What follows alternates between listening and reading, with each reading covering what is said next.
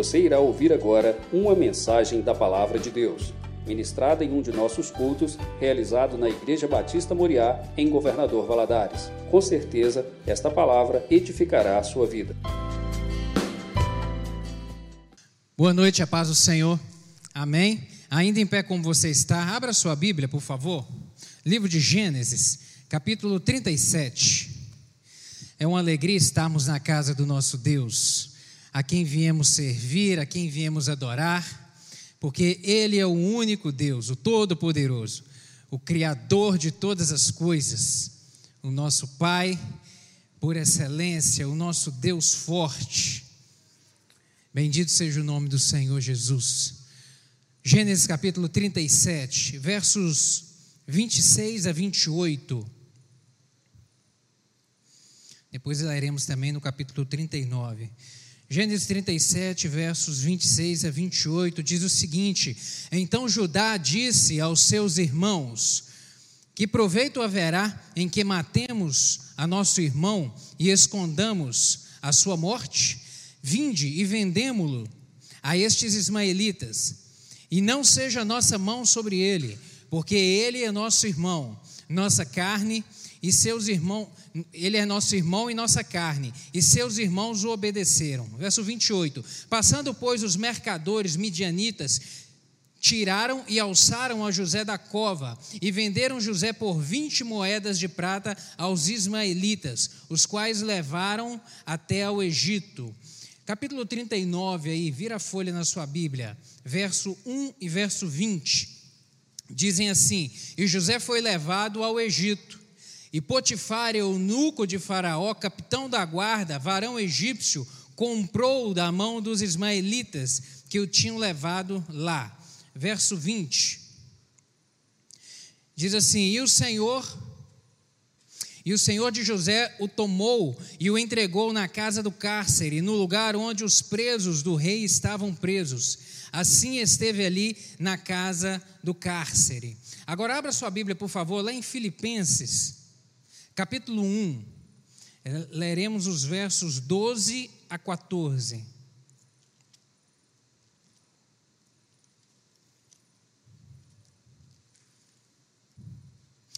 Filipenses capítulo 1, verso 12 a 14 diz o seguinte: E quero, irmãos, que saibais que as coisas que me aconteceram contribuíram para maior proveito do evangelho de maneira que as minhas prisões em Cristo foram manifestas por toda a guarda pretoriana e por todos os demais lugares.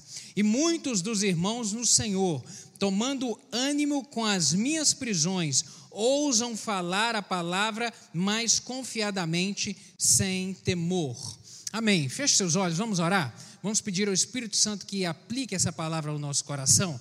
Senhor Deus, obrigado pela vida e a saúde. Obrigado pelo privilégio que é estarmos na casa do Senhor. Obrigado, meu Deus, pelo louvor entoado e prestado ao Senhor, que é fruto, meu Deus, de um coração grato ao Senhor por tudo de bom que o Senhor tem nos dado, porque reconhecemos que o Senhor é o nosso Deus e o nosso Pai. Meu Pai, agora que vamos meditar na tua palavra, eu lhe peço que o teu Espírito Santo fale conosco. Em nome de Jesus, ministre o coração de cada um dos meus irmãos aqui aos que estão presentes, aos que estão em casa, aos que não puderam sair por causa da forte chuva de hoje, em nome de Jesus. Senhor, teu Espírito Santo fale e ministre ao coração de cada um, que possamos nos aquietar agora na tua presença para sermos alimentados pela tua palavra. Fala conosco, dá-me graça para transmitir essa mensagem, pois eu dependo do Senhor, Espírito Santo de Deus. Em nome de Jesus, amém. Pode se sentar aí, meu querido? A nossa vida ela sofre mudanças. A nossa vida ela não é estática. A nossa vida ela está sujeita a intempéries, como uma chuva, como uma tempestade, como um tempo que muda, como fases que se alternam na caminhada. A nossa vida ela é assim está sujeita a isso. A gente está sujeito a tempos bons de alegria, tempos de paz, de tranquilidade, sabe? Tempos de fartura, tempos de abundância, mas a gente também está sujeito na caminhada dessa vida nossa a enfrentarmos momentos ruins, tempos difíceis, tempos de realmente aperto, tempos de escuridão, tempos complicados. As nossas vidas, ela, a nossa vida ela é volátil demais.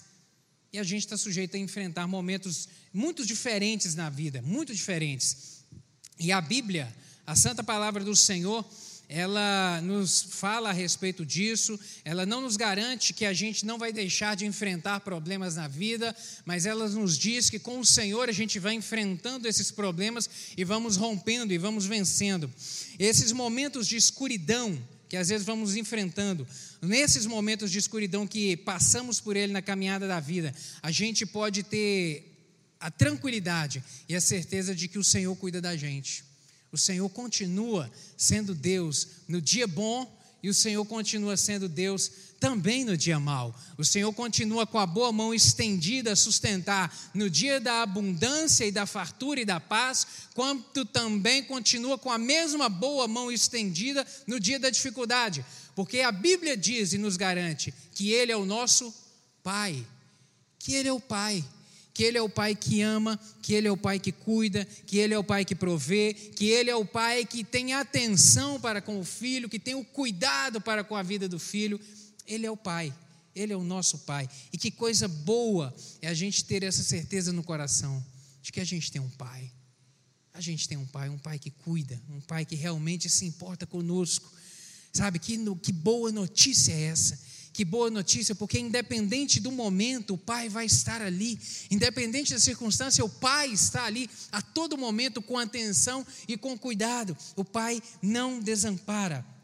E o Senhor, Ele nos permite enfrentar momentos de dificuldade, momentos de escuridão, sabe, querido, momentos de provação, momentos por vezes de dor, com algumas finalidades. Algumas delas eu relacionei aqui, nos equipar para um serviço mais eficaz para Ele, nos equipar. Sabe, porque é no momento, às vezes, do aperto e da dificuldade, é que a gente, por vezes, sacode a poeira na nossa vida e levanta e começa a caminhar.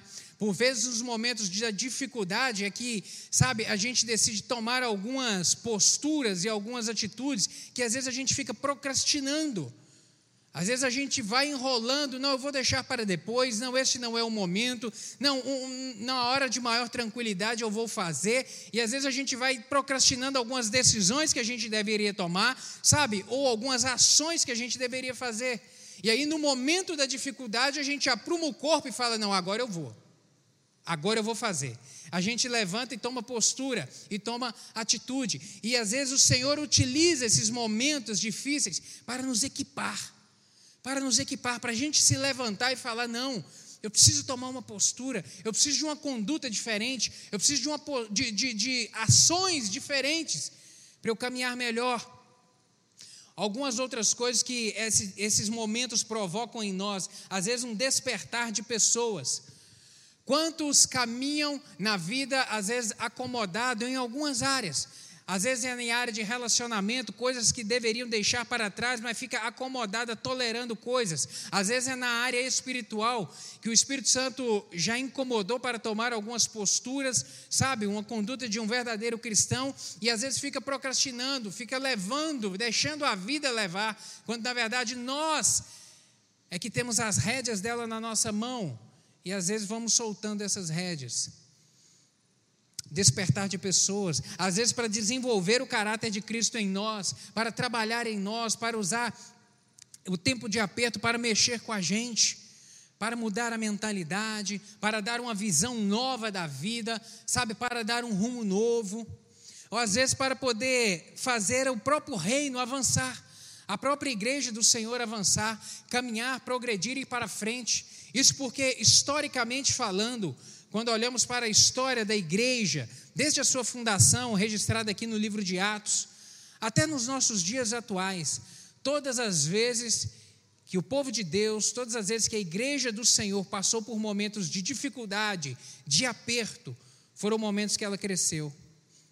Em nenhum momento de perseguição a igreja murchou na sua história, não.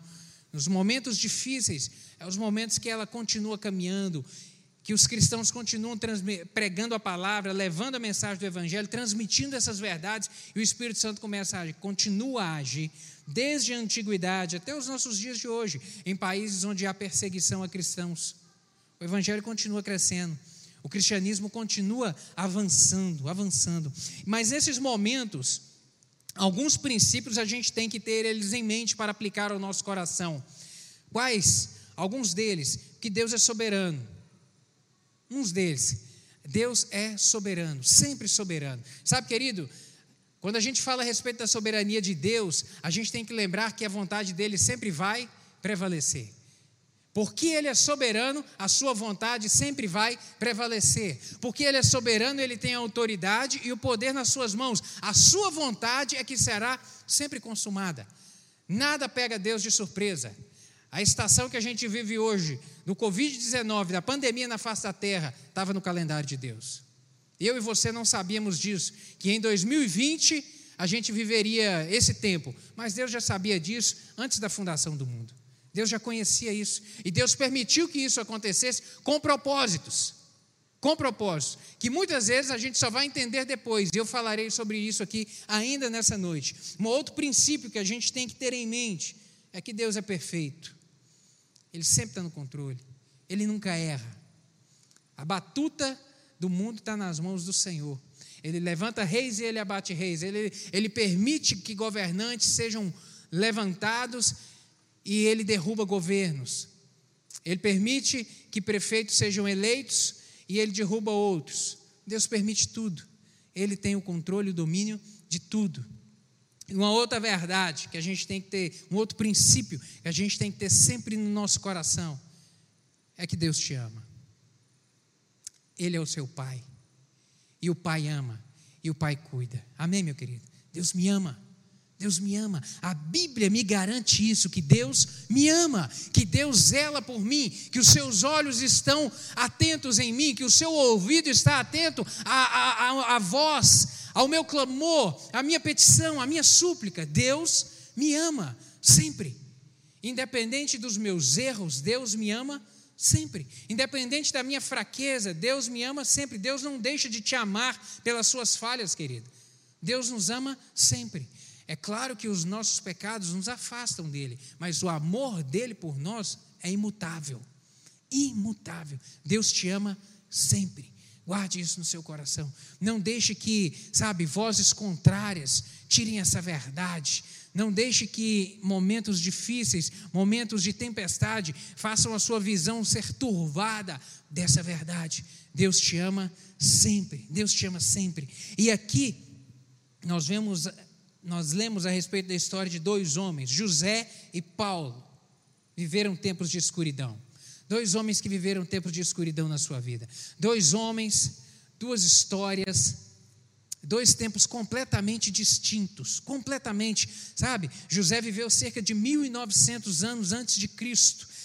Esse momento aqui na vida do apóstolo Paulo foi, foi por volta ali do ano 55 a 60 depois de Cristo. Então a gente está falando aqui de um hiato de aproximadamente quase dois mil anos, 1950 anos mais ou menos. Duas histórias, dois homens, duas histórias, dois momentos distintos. Dois momentos distintos. Mas aqui nessas duas histórias a gente aprende muitas lições de como vencer o tempo da escuridão muitas lições de como vencer os momentos de escuridão na nossa vida, que todos nós passamos por eles. Dois homens, mas também uma mesma história, uma história de injustiça, uma história de prisão injusta. Primeiro deles, José, que nós lemos. Filho, filho favorito do seu pai, mas odiado pelos seus irmãos sabe, que foi vendido, como nós vemos aqui no capítulo 37, foi vendido a mercadores, e ele chega até os mercadores ismaelitas, levam ele para o Egito, ali ele é comprado por Potifar, é, ele, com a graça de Deus, prospera ali na casa de Potifar, com uma boa administração, com um bom jeito, sabe, levando as coisas muito bem, mas é seduzido pela mulher é, e ele é acusado indevidamente de tentar molestá-la. Em razão disso, ele é lançado no cárcere, é lançado na prisão e passa anos preso injustamente por conta de uma mentira. Injustamente não entendendo o porquê que aquelas coisas aconteciam na sua vida, mas foi levado até a prisão e ali na prisão ele tem um encontro com o copeiro do rei e com o padeiro do rei que, de, que acabam sendo presos também, e ali cada um deles tem um sonho, ele revela o sonho do copeiro, dizendo que em três dias ele voltaria a trabalhar como mordomo do rei, ele revela também o sonho do padeiro, diz para ele que daqui a três dias ele seria morto, e isso acontece na vida dos dois, e ele pede ao copeiro: olha, na hora que você chegar na presença do rei, diga ao rei a respeito de mim, eu fui preso injustamente, tente me ajudar a sair daqui dessa masmorra, a sair dessa prisão.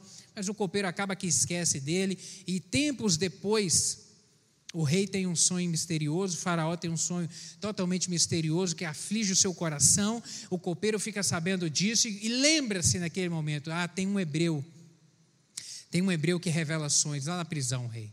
E naquele momento José é chamado, e ali ele revela o sonho a Faraó, e ele é livre daquela prisão, ele é livre ali naquele momento, sabe?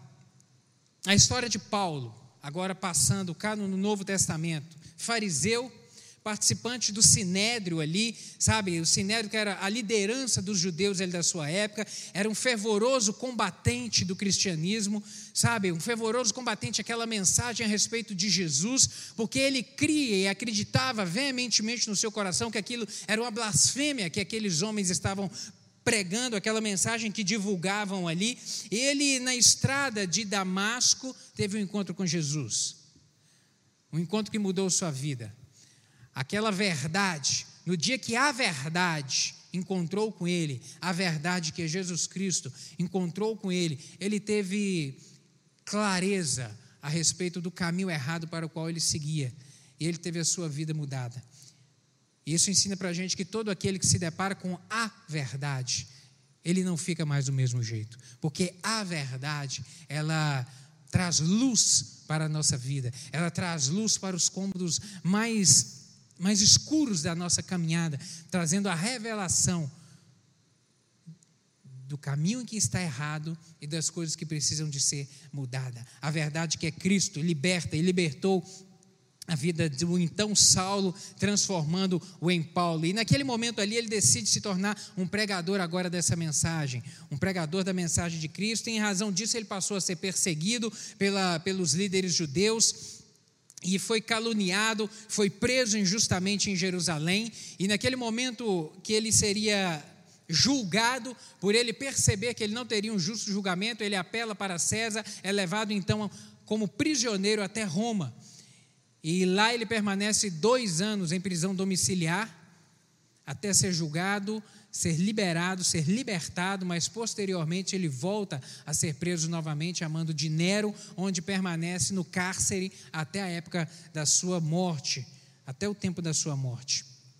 Duas histórias semelhantes, duas prisões injustas, dois homens de Deus, dois homens que confiavam em Deus, que criam no Senhor e que foram levados a um mesmo local, o local da escuridão. O local da escuridão, o local da dor, o local do sofrimento. E como Deus usou o sofrimento na vida de José?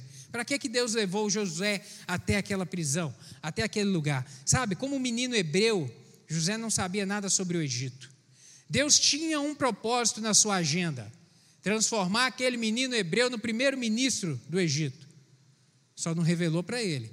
Mas também, se tivesse revelado da forma muito clara, ele não entenderia. Revelou parcialmente, dando a ele alguns sonhos de que ele seria como cabeça da sua família. Mas não disse tudo. E na caminhada cristã é assim: a revelação do Senhor na nossa vida é progressiva. Progressiva. E Deus tinha esse propósito de trabalhar na vida dele. Deus tinha esse propósito de colocá-lo como primeiro-ministro, com a finalidade de cuidar ali de toda a sua família. E Deus precisava de trabalhar isso na vida dele. E foi através desse tempo no Egito é que ele foi trabalhado, foi amadurecido ali para poder ser um, um, instrumento de Deus para salvar a sua família. Foi no cativeiro que ele aprendeu ali a língua e a cultura egípcia e se desenvolveu ali. José também aprendeu a obedecer à autoridade e a perseverar apesar da injustiça, sabe? Dos momentos de injustiça que ele sofreu, ele aprendeu a perseverar e a confiar no Senhor, crer que Deus estava sempre no controle da sua vida, não devolver o mal na mesma medida, mas crer que o Senhor tinha propósito nas coisas da sua vida. Apóstolo Paulo, como Deus usou o sofrimento na vida dele? Como? Na prisão de Paulo em Roma. Quando nós lemos o livro de Atos, nós vemos ali que o apóstolo ele pregou o evangelho àqueles que vinham visitá-lo. Paulo tinha um desejo no seu coração, um sonho, enquanto missionário do Senhor, enquanto caminhando e levando a palavra, de ir pregar o evangelho na Espanha. Era o desejo do coração dele. No livro de Atos ele fala isso. Ele desejava chegar até a Espanha para pregar o Evangelho. Mas Deus não permitiu que ele chegasse à Espanha. Ele chegou até a Itália, onde ficou preso. Mas ali naquele tempo, ali ainda, ele pregou o Evangelho, comunicou aqueles a quem vinha visitá-lo ali na prisão. Foi um tempo onde ele discipulou irmãos, e foi um tempo onde ele escreveu as cartas de Efésios, Filipenses, Colossenses e Filemão. O tempo que Deus resolveu parar o apóstolo. O apóstolo era um missionário itinerante, era alguém que andava, ele fez três viagens missionárias, está registrado ali no livro de Atos, ou seja, um homem que andava muito. E Deus um dia resolveu parar o apóstolo para ele produzir, para ele produzir um conteúdo que ficasse registrado na história. Porque essas cartas aqui abençoaram a igreja daquele tempo e abençoam as nossas vidas hoje, dois mil anos depois. Deus tinha um propósito na vida do apóstolo, mas não revelou para ele completamente. E naquele tempo ali de escuridão, foi o tempo que Deus tinha, estava ali trabalhando através da vida dele, para que eu e você hoje tivéssemos essa mensagem aqui escrita e abençoados por ela. Amém, meus queridos? O propósito de Deus na vida, Deus tem todo o propósito e o controle. O propósito de Deus para os tempos escuros, na vida de José, foi conservar em vida sua família. E em Gênesis capítulo 50, versos 20 e 21, José declara isso. Ele diz que vós, na verdade, intentastes o mal contra mim, porém Deus o tornou em bem para fazer como vede agora, que se conserve muita gente em vida.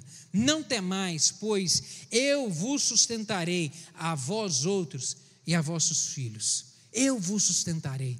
Sabe, depois de vencido aquele tempo do cárcere, ele percebeu qual que foi o propósito para o qual ele esteve naquele lugar, qual que foi o propósito para o qual ele, Deus permitiu que os seus irmãos o vendessem, para que ele ficasse encarcerado na prisão. Deus tinha o propósito e o José entendeu. E nesse momento, no final ali, no último capítulo de Gênesis, ele vem declarar isso para seus irmãos. Deus permitiu isso. Foi Deus que quis esse negócio. Esse negócio estava na agenda de Deus. Era para que hoje eu estivesse onde eu estou, para cuidar de vocês, para cuidar da nossa família. Na vida do apóstolo, despertar os cristãos a fazer, despertar os cristãos e fazer o reino de Deus avançar. Ele declara isso. Nós lemos aqui no versículo 14, Filipenses capítulo 1. E muitos dos irmãos no Senhor, tomando ânimo com as minhas prisões, ousam falar a palavra mais confiadamente, sem temor. A prisão do apóstolo ali serviu como um combustível. A prisão do apóstolo serviu, sabe, como um disparar, como um start na vida dos cristãos, para que com mais ousadia e com mais intrepidez eles viessem proclamar a palavra da verdade. Deus tem o propósito em tudo. Deus tem o propósito em tudo. E na vida do apóstolo ali naquele momento, era despertar a igreja, era fazer o reino avançar, era fazer o reino progredir, ir para frente. E em nossas vidas, quando você olha hoje para você que de repente esteja passando um momento de escuridão, em parte, todos nós, na verdade, nesse tempo de pandemia, estamos passando um momento de escuridão, um momento de incerteza, um momento de instabilidade. Quando é que a vida vai voltar ao normal? Vai entrar na onda vermelha? Não vai entrar? Vai fechar? Vai continuar aberto? O que é que vai fechar? O que é que vai abrir? Essa incerteza que nós estamos vivendo nela, um tempo de escuridão, e às vezes na vida, na sua vida pessoal, esteja de uma maneira mais intensa. Um momento de desemprego, um momento de enfermidade, de repente um momento de medo. E a gente está vivendo hoje um tempo que eu imagino que, como nunca se viveu na terra, de um pavor generalizado. Um pavor um pavor em que as pessoas estão apavoradas e onde a mídia e o sistema tenta provocar ainda mais medo e pavor nas pessoas. deixar as pessoas amedrontadas. E quantos estão vivendo amedrontados, sabe?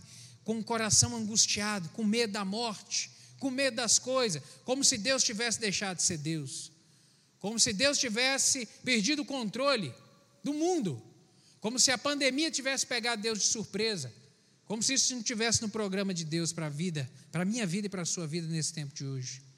Quantos? Quantos? Em nossas vidas, em nossas vidas hoje, eu vejo que às vezes o Senhor utiliza esses momentos de escuridão para nos conformar à semelhança de Cristo, sabe? Nos conformar à semelhança. Romanos capítulo 8, verso 29, o apóstolo Paulo vem dizer isso. Porquanto aos que de antemão conheceu, também os predestinou para serem conformes à imagem de seu filho, a fim de que ele seja o primogênito entre muitos. Nos conformar à imagem de Cristo. Conformar é dar a forma é se formar, é dar um formato.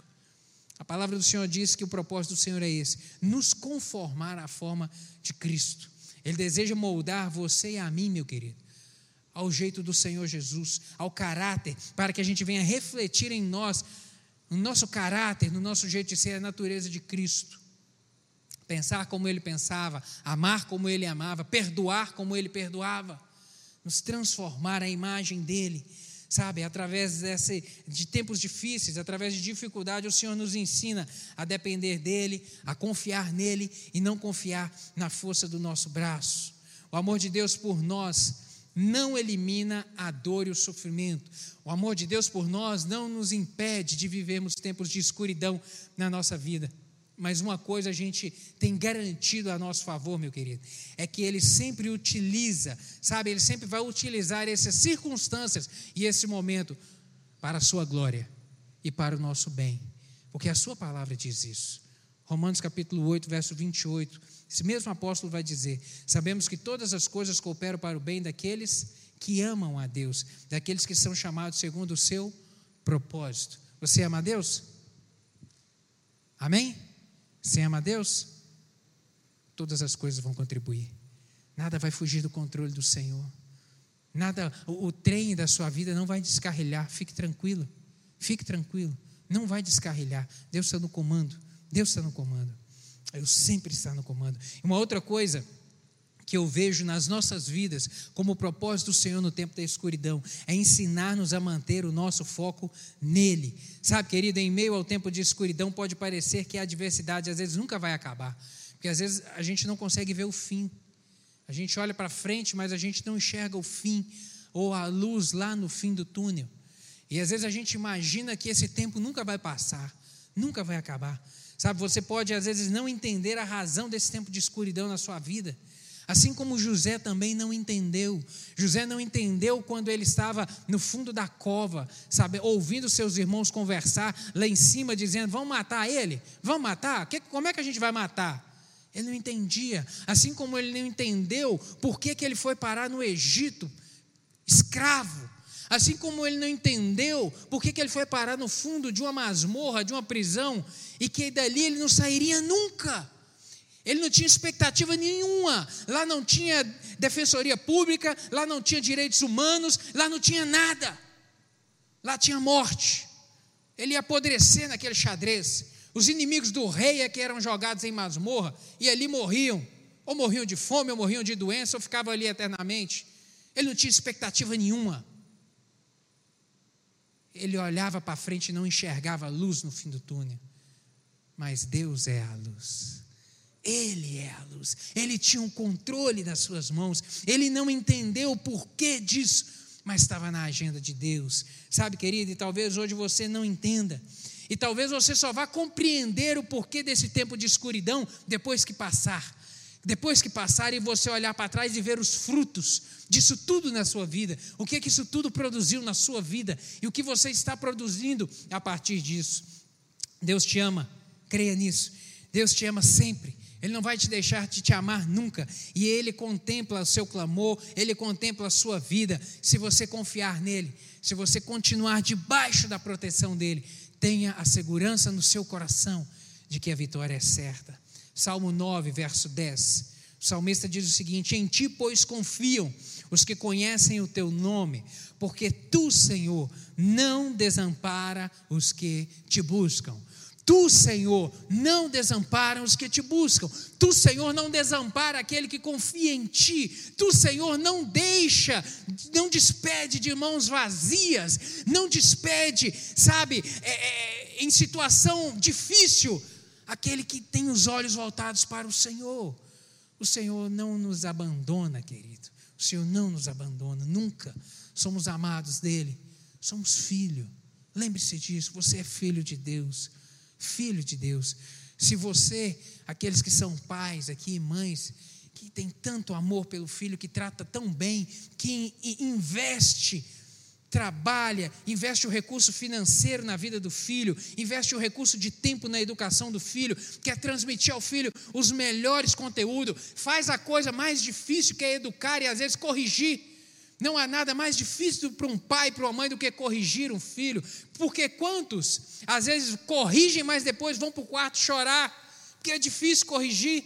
Corrige, sabe, com aperto no coração, porque é difícil corrigir um filho, corrigir uma filha, mas está fazendo isso para o próprio bem, quer que princípios e valores entrem na mente do menino e no coração dele, e essa menina cresça e seja uma mulher de Deus pai e a mãe que faz isso, que é a parte mais difícil da educação, que não desiste do filho, quer o bem, quanto mais Deus. Deus é seu pai, não se esqueça disso nunca. Deus te ama, Ele cuida de você, meu querido. Ele não desiste de você, não desiste. Nós que somos pais, falho, pecador, ama tanto, ama tanto, dá uma parte do corpo para o filho, tem coragem de fazer isso, quanto mais Deus. Quanto mais Deus, que prova o seu amor para conosco, e a maior prova foi enviar Jesus Cristo para morrer na cruz por você, para te dar vida, esperança, salvação. Glória a Deus por isso. Duração do tempo, os escuros, esses momentos de escuridão na vida da gente, ele tem um tempo certo. Tem tempo para começar, mas também tem data para acabar. Glória a Deus por isso. A adversidade dura apenas o tempo necessário para o Senhor cumprir o seu propósito em nossas vidas. A adversidade, o tempo da escuridão, só vai durar o tempo necessário, aquilo que está arriscado na agenda de Deus para cumprir o propósito dele nas nossas vidas. 1 Coríntios capítulo 10, verso 13, o mesmo apóstolo Paulo vai nos dizer: que não vos sobreveio tentação que não fosse humana, mas Deus é fiel e não permitirá que sejais tentados além das vossas forças. Pelo contrário, juntamente com a tentação vos proverá livramento, de sorte que possais suportar. Glória a Deus por isso, que sabe a medida da nossa força, que sabe a medida daquilo que a gente consegue caminhar eu costumo dizer que a aprovação não é para nos matar. A aprovação não vai te matar. A aprovação vai fortalecer os seus músculos, vai fortalecer a sua musculatura espiritual, vai fortalecer a sua fé. Ela tem poder para isso, sabe? Para você perseverar e fortalecer e sair diferente e sair um homem novo, uma mulher mudada lá na frente. É esse o propósito. Deus limita a dor que experimentamos. Deus estabeleceu limites nas adversidades de José, e nós vemos isso aqui no livro de Gênesis. Deus permitiu que os seus irmãos o vendessem como escravo, mas não permitiu que eles o matassem. Não permitiu. Deus permitiu que ele fosse lançado pela autoridade egípcia numa prisão, mas não permitiu que ele morresse ali e que ninguém também intentasse contra a sua vida ali. Deus restringiu a duração do tempo da prisão dele estava na agenda de Deus. Às vezes, e por muitas vezes eu imagino que José deve, deve ter estado ali naquela prisão pensando: meu Deus, cadê aquele infeliz, aquele copeiro que não lembra de mim? Cadê aquele copeiro que eu ajudei e que ele esqueceu de mim? Mas Deus não tinha esquecido, estava na agenda de Deus. Deus sabia o dia certo que ia colocar aquele, aquele sonho na cabeça de Faraó, que ele ia deitar e ter aquele sonho e acordar com o coração perturbado. estava na agenda de Deus, meu querido. Deus tem um controle sempre, sempre. Ele já limitou, e aqui eu aplico isso na minha vida e na sua. Deus já limitou o tempo da escuridão na sua vida. Deus sabe o dia dessa escuridão acabar. Deus sabe o dia que a luz vai brilhar. Deus sabe o dia que a provisão vai chegar. Deus sabe o dia que a porta vai abrir. Deus sabe o dia que o sobrenatural vai se mover. Deus sabe. Deus sabe. Deus não erra. Deus não frustra. Deus não manda a bênção para a casa do vizinho ao invés da sua. Deus não erra seu endereço, meu querido. Deus te conhece na sua intimidade. Ele te conhece de perto. Ele te conhece de perto. E aí, com a história desses dois homens, a gente vai aprendendo sobre como sobreviver nos tempos da escuridão. Como José permaneceu fiel nos dias da escuridão. Ele permaneceu fiel ali, lembrando-se dos sonhos proféticos que ele havia recebido do Senhor. Deus havia dado uma palavra para ele. Eu imagino que o tempo ali do cativeiro na vida dele foi o tempo que ele perseverou acreditando, não, mas Deus me deu um sonho. E aqueles sonhos ali foram alimentando a sua esperança. E ele também sobreviveu, vivendo os ensinamentos que seu pai havia incrustado na sua mente a respeito de Deus. Ensinado para ele, meu filho, vou te, vem cá que eu vou te falar quem é que é Deus. Quem é esse Deus que a gente serve? Sabe, aqueles ensinamentos ali passados de pai para filho foram o que fizeram esse homem permanecer íntegro, esse homem permanecer, crescer com caráter e com princípios de um homem de Deus na sua vida e permanecer firme nos dias da dificuldade, nos dias da sequidão. E como que o apóstolo venceu os momentos de escuridão na sua vida? Apóstolo Paulo, momento ali do cárcere aqui em Filipenses eu listei aqui duas coisas. Um é crendo que Deus tinha o domínio sobre a sua vida. Deus tinha o domínio. Deus controlava as coisas. Em Efésios capítulo 3, versos 20 e 21, ele declara isso. Ele diz que, ora, aquele que é poderoso para fazer infinitamente mais de tudo quanto pedimos ou pensamos, conforme o seu poder que opera em nós, a ele seja glória na igreja e em Cristo Jesus, por todas as gerações e para todo sempre. Amém. A Ele seja a toda a glória, aquele que é poderoso para fazer infinitamente mais do que eu posso pedir ou imaginar, do que eu posso, sabe, sonhar, do que eu posso vir a desejar, do que eu posso achar que é o melhor para mim. Os pensamentos de Deus são sempre mais altos do que o seu. Os pensamentos de Deus são sempre mais elevados do que os nossos, porque Ele é perfeito. Uma outra razão pela qual o apóstolo permaneceu firme e venceu esse momento de escuridão foi descansando na certeza de que Deus cuidava dele.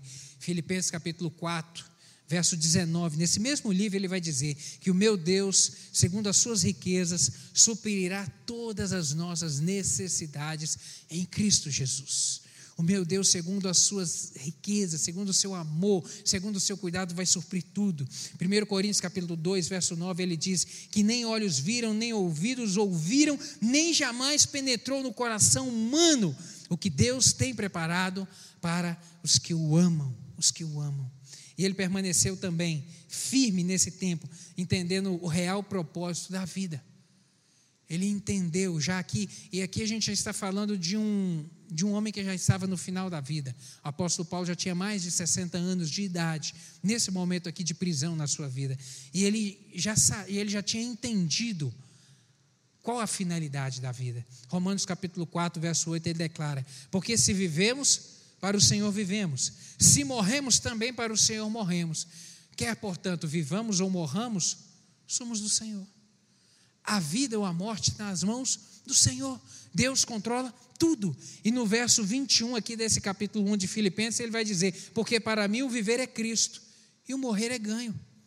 Para mim eu vivo para Deus. Os meus propósitos, as minhas vontades estão alinhadas com aquilo que Deus tem para mim. Se Deus me permitir vida, amém. Agora, se Deus me, me levar, melhor ainda.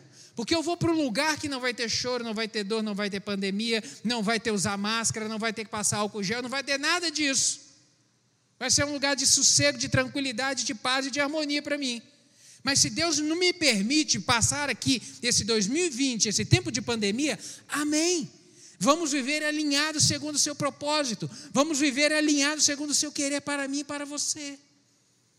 Como você pode, nesse tempo, então, permanecer firme como? Confiando em Deus, querido. Confie no Senhor nesse tempo. Confie. Salmo 18, verso 2. O Senhor é o meu rochedo, o meu lugar forte, o meu libertador, o meu Deus, a minha fortaleza, em quem confio, o meu escudo, a força da minha salvação e o meu alto refúgio. Confie nele sempre. Esteja com os seus olhos firmados nele. Não deixe titubear a sua atenção. Permaneça firmado no Senhor nesse 2020. Permaneça firmado no Senhor. E uma outra forma que é necessária é lendo a Bíblia e permitindo que essas verdades transformem você.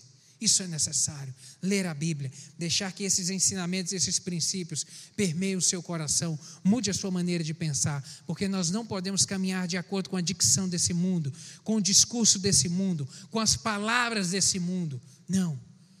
O nosso estilo de vida tem que ser diferente. O mesmo apóstolo, em Romanos capítulo 12, verso 2, ele vai dizer isso: E não vos conformeis com este mundo, mas transformados pela renovação do Senhor, mudar a mente, renovação da nossa mente, para que você possa experimentar a boa, perfeita e agradável vontade de Deus. Quer experimentar o melhor do Senhor para a sua vida? Esteja alinhado de acordo com a sua palavra. Esteja alinhado. E persevere na oração. Persevere na oração. É através da oração que nós alcançamos vitória. É através da oração que o nosso clamor chega ao céu. Persevere. Filipenses capítulo 4, verso 6. Não estejais inquietos por coisa alguma. Antes as vossas petições sejam em tudo conhecidas diante de Deus pela oração e súplica. Antes, apresente sempre ao Senhor. Permaneça firmado em oração. Amém, meu querido? Espero que essa palavra tenha, o Espírito Santo tenha comunicado ela aí no seu coração. Gostaria de te convidar a ficar de pé para a gente poder orar junto nesse momento. Não sei se você está vivendo em um tempo de escuridão. Eu sei que muitos irmãos estão vivendo tempos de escuridão na sua vida. De repente hoje você esteja aqui desse jeito. Um tempo onde você não está vendo luz, um tempo ruim, sabe? Um tempo de dificuldade, um tempo de aperto tempo de aperto. Eu gostaria de orar contigo nessa noite.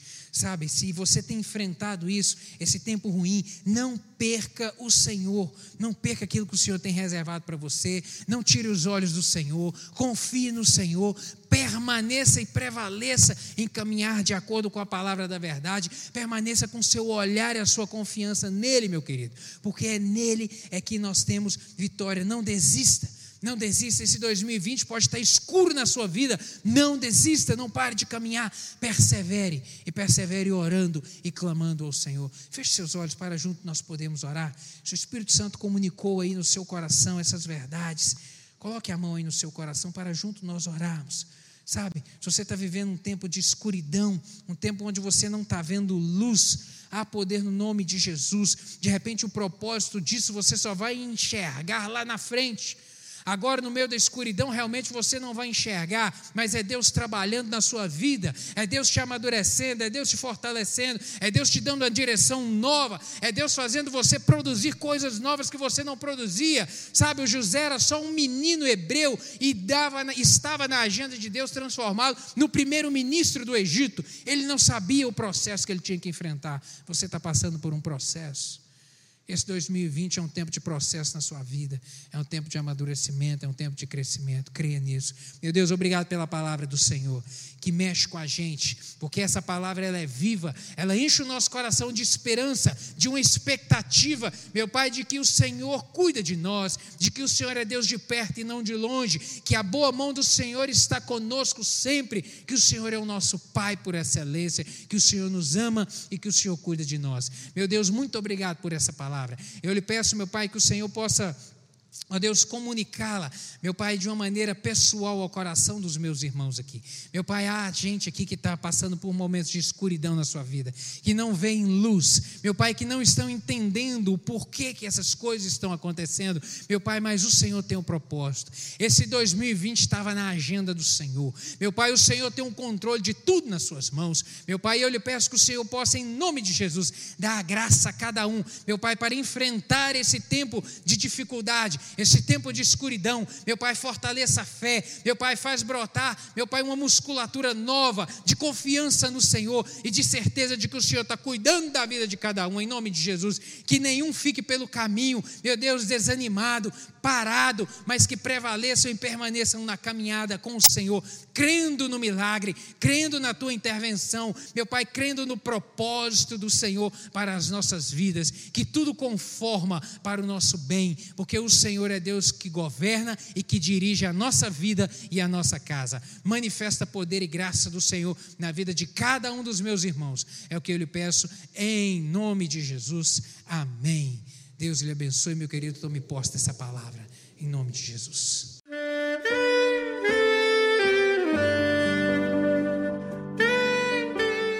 Querido amigo, Deus se interessa por você. Ele conhece as circunstâncias atuais da sua vida. Não hesite em buscá-lo.